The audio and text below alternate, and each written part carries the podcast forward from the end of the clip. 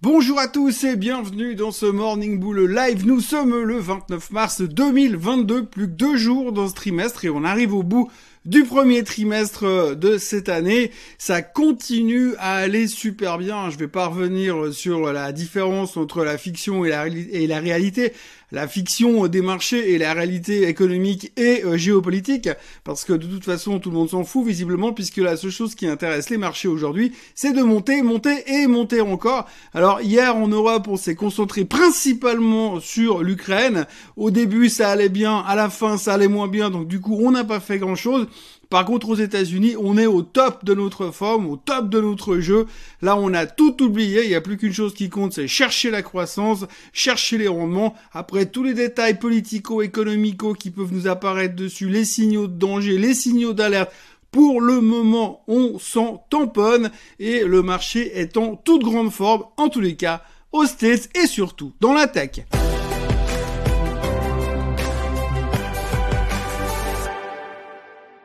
Donc tout d'abord, si on parle un tout petit peu de l'Ukraine, parce qu'il faut quand même encore en parler, une des raisons pour laquelle le marché montait hier aux États-Unis, c'est que les négociations avancent. Il semblerait non seulement que l'Ukraine fait des pas en direction de la Russie, mais en même temps, euh, la Russie fait des pas en arrière en disant qu'elle demande de moins en moins de choses. On s'autorise même à penser dans les milieux autorisés qu'éventuellement peut-être, eh bien finalement, euh, la Russie pourrait autoriser l'Ukraine à rentrer dans l'Europe. Eureka, ça, ça nous change la vie complètement. Donc du coup, le marché était donc soulagé de cette nouvelle et le marché américain pouvait continuer sa hausse tranquillement de ce côté-là. À côté, à côté de cela, on avait également le pétrole qui baissait. Alors le pétrole il baissait parce que ça se détend en Ukraine aussi. Euh, donc forcément, du coup, forcément, il y avait aussi ce côté positif parce que si le pétrole baisse, il y a moins d'inflation potentiellement. Donc c'est une bonne nouvelle. Donc deuxième bonne nouvelle de la journée. Et puis euh, troisième bonne nouvelle de la journée, on se rend compte que tout le monde est en train de se jeter à nouveau dans tout ce qui est croissance. Il n'y a plus aucune question à se poser là-dessus. Donc, je fais un petit flashback en arrière pour revenir sur le mois de janvier. Au mois de janvier, on vendait les titres de croissance parce que dans les cycles de hausse des taux à venir, c'est jamais très bon pour les titres de croissance. Mais par contre, une fois qu'on a intégré le fait que les taux vont monter, alors là, on peut y aller parce que de toute façon, comme les taux vont monter, ça va ralentir l'économie. Et si l'économie ralentit, le seul moyen de gagner de l'argent quelque part, c'est d'acheter des titres de croissance. C'est un peu le serpent qui se la queue. C'est un peu compliqué, c'est un peu psychologique et ça demanderait une grosse thérapie.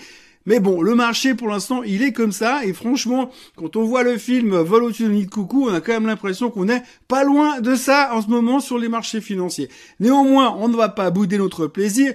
Les marchés montent, euh, les moyennes mobiles des 200 jours sont en train de céder dans tous les coins, le S&P a une figure technique qui est relativement intéressante, le Nasdaq est en train de rattraper le retard, le SOX a cassé également la moyenne mobile des 200 jours, donc tout ça va pour le mieux dans le meilleur des mondes. Et en plus, le pétrole rebaisse. Alors, le pétrole n'est pas encore aux 89 dollars où on était avant l'invasion de l'Ukraine, mais bon, à 103, à 108 dollars, pardon, on est encore relativement satisfait euh, du niveau du pétrole. Ça va quand même vachement mieux qu'à 130. Et puis alors, tout d'un coup, tous ceux qui nous avaient prévu le baril à 200, à 300 dollars, alors là, plus personne. Et puis alors, ce qui est super, ce qui est génial, ce qui est fantastique et extraordinaire, c'est que dans cet environnement-là, eh bien, tout d'un coup, comme on n'a plus vraiment besoin de parler de l'Ukraine, puisque c'est déjà quasiment réglé dans la tête des investisseurs, puisqu'on n'a plus vraiment besoin euh, de parler de l'inflation, puisque c'est quasiment réglé dans la tête des investisseurs, puisque l'on n'a plus vraiment besoin de parler de la hausse des taux, puisque c'est quasiment réglé dans la tête des investisseurs, puisqu'on est déjà tous en train d'intégrer tout le monde sait qu'au mois de mai, on va monter de 50 basis points, c'est même plus une surprise. Donc maintenant qu'on peut mettre tout ça de côté, eh bien on peut commencer à parler des titres individuels et revenir sur des trucs hyper intéressants comme on a d'habitude.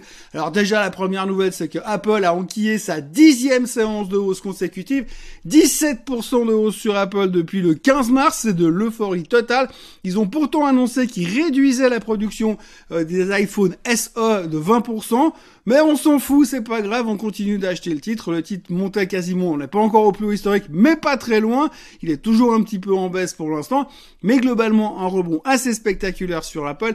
10 séances de hausse, ça n'est plus arrivé depuis 2010. Ça fait 12 ans qu'on n'a plus vu une performance cumulée et un enchaînement de séances haussières sur Apple aussi fort depuis depuis quasiment 12 ans. L'autre titre qui est en plein délire tous les jours, peu importe les nouvelles, c'est Tesla. Alors oui, Tesla, c'est euh, le titre magique, hein, c'est un peu le truc qui monte dans n'importe quelle condition. Quoi qu'il se passe, peu importe ce qu'on lui raconte, le titre monte. Donc euh, hier, on a annoncé la ferme, avant-hier, ils ont annoncé la fermeture d'une Gigafactory à cause du Covid en Chine. on s'en tape complètement. Aucune importance. Le titre a pris 8% hier. Et vous savez pourquoi? Parce qu'on s'autorise à penser, d'après les filings, les papiers qu'ils ont envoyés à la SEC, que d'ici le mois d'octobre, lors du prochain meeting de l'Assemblée Générale de Tesla, au mois d'octobre, ils vont demander un nouveau split. Alors souvenez-vous déjà la dernière fois, la dernière fois qu'il y a eu un split, le titre a quasiment doublé. Alors maintenant, il y en a un autre qui se présente déjà à l'horizon, ce sera la deuxième fois en quasiment 18 euh, mois. Et donc du coup, tout le monde s'est jeté sur le titre parce qu'il va y avoir un split. Bon, en octobre mais un split quand même. Donc du coup, c'était une super nouvelle. Le titre a pris 8% et 8%, c'est 100 milliards de market cap hier sans rien faire du tout. Donc on voit qu'on est de nouveau dans la magie de l'investissement fondamental et de la logique rationnelle euh, de la valorisation d'une société. Et puis ça ne s'arrête pas là parce qu'on a aussi le retour des main stocks, le retour d'AMC, le retour de GameStop, le retour de Bed Bath Beyond et puis le retour évidemment de Highcroft. Alors évidemment Highcroft, plus personne en parle, personne en parle globalement. Alors Highcroft, c'est une mine d'or qui a été racheté par AMC. AMC qui fait des cinémas, hein, donc qui loue des, enfin qui distribue des films dans les salles de cinéma, qui gère des salles de cinéma, qui se sont diversifiés puisqu'ils ont tellement de pognon à force de, de, de, de ces, ces hausses complètement délirantes ces derniers temps, qu'ils ont investi dans une mine d'or qui s'appelle Highcroft. Alors Highcroft, vous voyez le graphique, hier elle a pris 81%. Alors comme elle prenait 81%, bah, tout le monde s'est jeté sur AMC, du coup le titre prenait aussi 40% et des poussières. Donc voilà, c'est assez génial, c'est assez génial le fondamental économique qu'on utilise pour justifier les achats. Donc ça c'est l'histoire d'AMC et d'Hycroft, mais c'est pas tout, parce que le CEO d'AMC a déclaré hier qu'il allait encore diversifier les investissements de la société pour rapporter plus d'argent euh, aux actionnaires. Donc les mecs, ils ont acheté une boîte qui gère des cinémas et ils se retrouvent dans un hedge fund. Le mec, il est en train de faire de l'investissement alors que son job, normalement, enfin je dis bien normalement, serait de gérer des salles de cinéma. Et pendant ce temps, c'est toujours la guerre en Ukraine, les taux vont monter toujours de plus en plus, la Fed est de plus en plus au quiche, la Chine est toujours confinée, et puis l'Académie des Oscars a ouvert une enquête parce que Will Smith a collé une baffe à Chris Rock. Ils ont ouvert une enquête. Le mec, il s'est fâché parce qu'on s'est foutu de la tronche de sa femme en direct à la cérémonie des Oscars. Il est monté sur scène, vous l'avez tous vu, il a collé une baffe à Chris Rock. L'Académie des Oscars ouvre une enquête. Alors là, on est dans vraiment dans quelque chose de très très compliqué, très très grave. C'est énorme ce qui est en train de se passer. Et tout d'un coup, alors Will Smith, en l'espace de un millième de seconde, il a réussi à faire oublier L'Ukraine. Ah, lui tout seul. Donc c'est assez incroyable parce qu'aujourd'hui on voit qu'on n'a pas tous les mêmes soucis. Hein. D'un côté vous avez la guerre, les, les réfugiés qui fuient et tout le bordel que Poutine a mis en Europe de l'Est. Et de l'autre, vous avez l'Académie des Oscars qui ouvre une enquête parce qu'il y en a qui a collé une baffe à l'autre. Les mecs, ils vendent des films toute l'année où les gars ils se massacrent à la Kalachnikov en direct. Et puis de l'autre côté, ils viennent nous faire un scandale parce qu'il a collé une baffe en direct à la cérémonie des Oscars. Bon, accessoirement, ça a fait doubler l'eau blanc, euh, ça a fait augmenter l'audience habituelle de 50%. On va pas se plaindre non plus, mais c'est quand même incroyable. Ça n'a rien à voir avec la finance, mais c'est pour vous dire le niveau à l'heure actuelle l'Académie des Oscars a ouvert une enquête dans l'affaire Will Smith. On parle aussi des share buyback. Alors les share buyback, vous savez, c'est les sociétés qui veulent racheter leurs propres actions et c'est en train de devenir de plus en plus à la mode. Alors c'est à la mode depuis pas mal d'années déjà. Les sociétés, quand il y a des faiblesses dans le marché et qu'ils ont du cash, ils en profitent pour utiliser ce cash pour venir acheter leurs propres actions. Qu'est-ce qui se passe quand ils achètent leurs propres actions? Ben ils réduisent le nombre d'actions en circulation et donc du coup les bénéfices des sociétés sont redistribués en, avec moins d'actionnaires en face.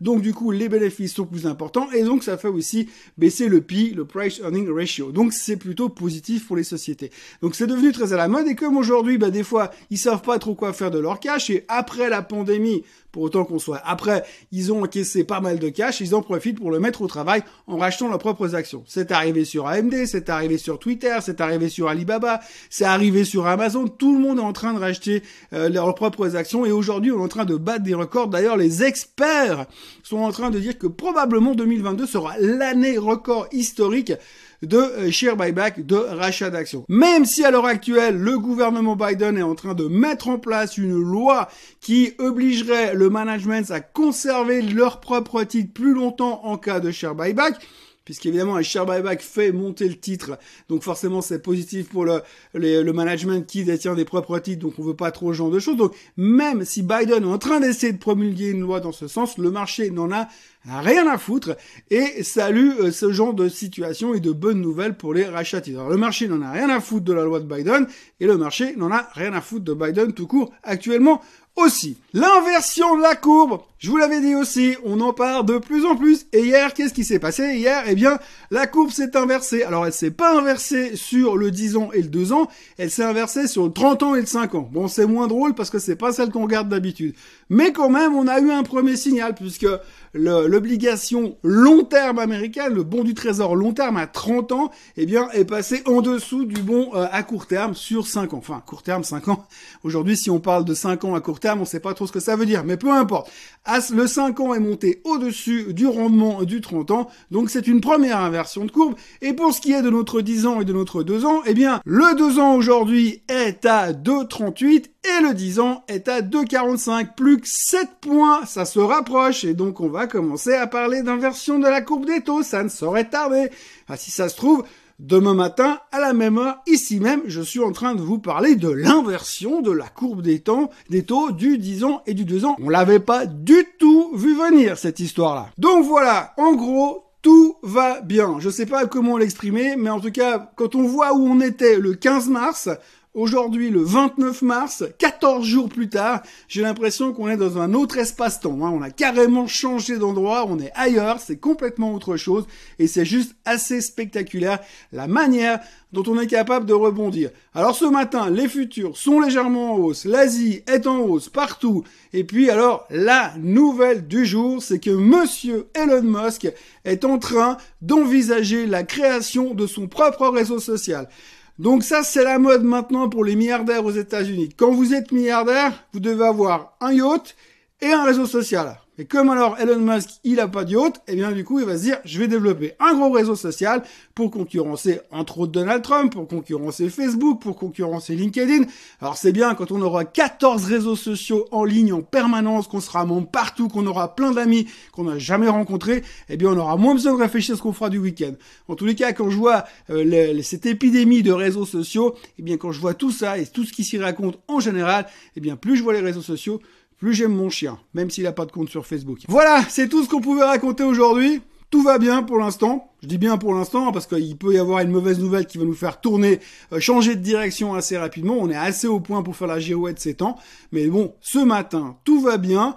Tous les problèmes sont intégrés, pricés, oubliés. Il n'y a pas de souci. D'ailleurs, quand on lit les articles des journaux aujourd'hui, eh bien, on nous dit déjà le marché a pricé la fin de la guerre en Ukraine. On espère qu'ils ont raison en tous les cas parce que si c'est pas le cas, ça va faire tout bizarre ces prochains temps. Quoi qu'il en soit, moi je vous encourage à vous abonner à la chaîne Suisse Côte Suisse. Et puis à revenir demain. Et puis accessoirement à liker cette vidéo. Et puis bah je vous souhaite une très très belle journée. Et je vous dis à demain. Bye bye.